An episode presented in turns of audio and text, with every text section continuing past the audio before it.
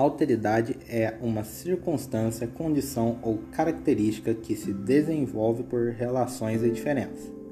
A alteridade é o reconhecimento de que existem pessoas e culturas singulares e subjetivas, que pensam, agem e entendem o mundo de suas próprias maneiras.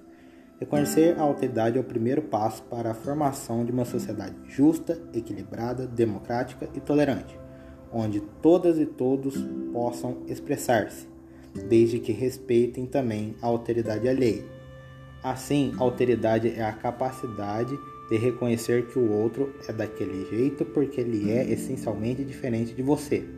É na alteridade que surge a tolerância.